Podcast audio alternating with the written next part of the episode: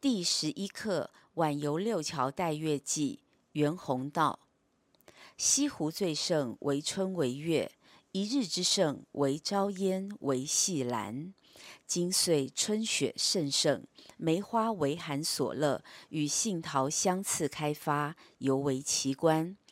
时窥硕谓于言，复今无园中梅，张公府玉照堂故物也。即往观之，余石为桃花所恋，竟不忍去湖上。由断桥至苏堤一带，绿烟红雾弥漫二十余里，歌翠为风，粉汉为玉，罗丸之盛，多于堤畔之草，艳也极矣。然行人游湖，只五味生三十。